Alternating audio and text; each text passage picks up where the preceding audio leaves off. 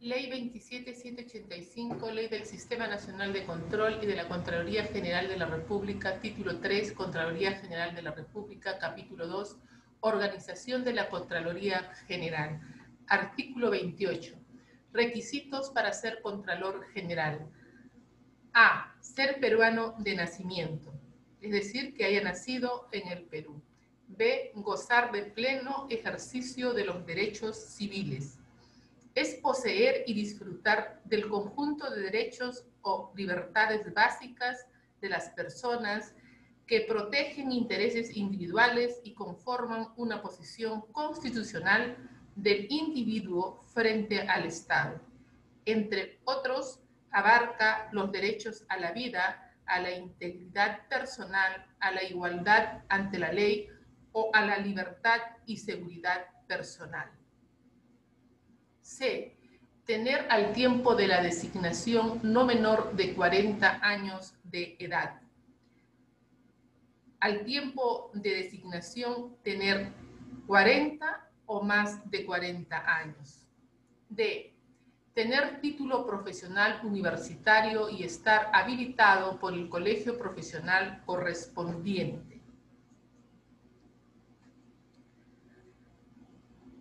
Ser profesional titulado de una universidad y ser profesional habilitado para ejercer su profesión. E. Tener un ejercicio profesional no menor a 10 años. Ejercer su profesión no menos de 10 años. F. Tener conducta intachable solvencia, idoneidad moral e independencia política que garanticen la confianza ciudadana en el ejercicio de su función. Referente a la conducta intachable, se le dice intachable porque no admite falta o reproche alguno. Servirá para definir a la persona supuestamente perfecta, cuyos valores son altos, siendo una persona cumplidora con lo que promete, comedida, confiable, decente, honrada, sincera, íntegra y por resumirlo en una sola palabra, palabra buena. Referente a la solvencia moral, es el conjunto de cualidades que hace que el Contralor General sea digno de confianza, que se pueda confiar en él, tener fe en él, creer en él, ser digno de crédito, ser de fiar. La idoneidad moral es la disposición, capacidad, suficientes condiciones morales para ejercer el cargo de Contralor General. Y la independencia política, que no esté inscrito en un partido político. G. Suscribir declaración jurada de no tener conflictos de intereses con la Contraloría General de la República y el Sistema Nacional de Control.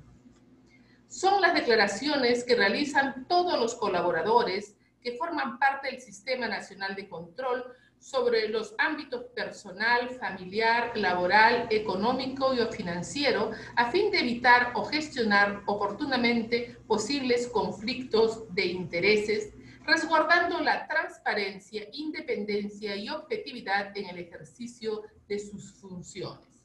Los conflictos de interés son aquellas situaciones en las que el juicio de un funcionario, servidor público o autoridad en lo relacionado a un interés primario para él y la integridad de sus acciones tienden a estar indebidamente influenciadas por un interés secundario el cual frecuentemente es de tipo económico o personal. Son aplicables para todos los funcionarios públicos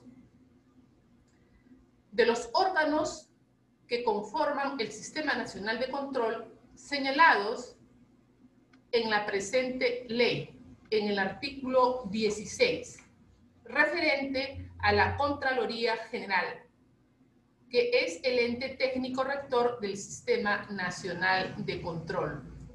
Y el artículo 17, referido a los órganos de auditoría interna, ubicado en el mayor nivel jerárquico de la estructura de la entidad, el cual constituye la unidad especializada responsable de llevar a cabo el control gubernamental en la entidad.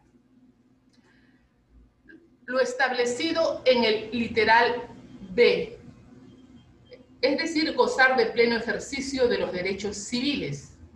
Literal F, tener título profesional universitario y estar habilitado por el colegio profesional correspondiente.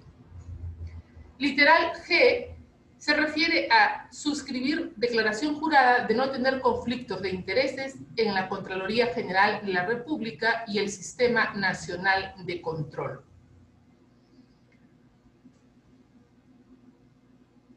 del presente artículo.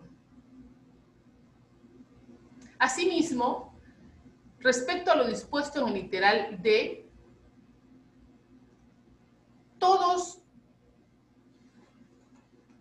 los funcionarios y los servidores públicos que conforman el Sistema Nacional de Control deben contar con el título profesional universitario, con colegiatura y habilitación profesional cuando corresponda. El título profesional es el nombre que tiene tu profesión. Son otorgados por las universidades la colegiatura es requisito obligatoria para ejercer la profesión en el Perú, según el artículo 20 de la Constitución Política del Perú. Y la habilitación profesional es un proceso extraordinario que está incluido y regulado en la ley de la creación de colegios profesionales o en sus estatutos, ya que los colegios profesionales son la única institución de derecho público que pueden otorgar la habilitación para el ejercicio de una determinada profesión.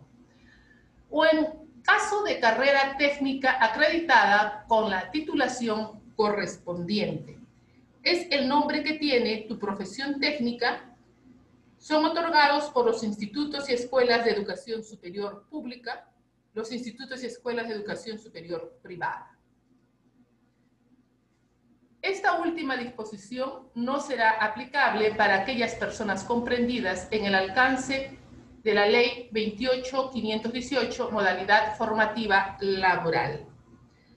Según la Ley número 28.518, Ley sobre las modalidades formativas laborales, las modalidades formativas laborales son tipos especiales de convenios que relacionan el aprendizaje teórico y práctico mediante el desempeño de tareas programadas de capacitación y formación profesional.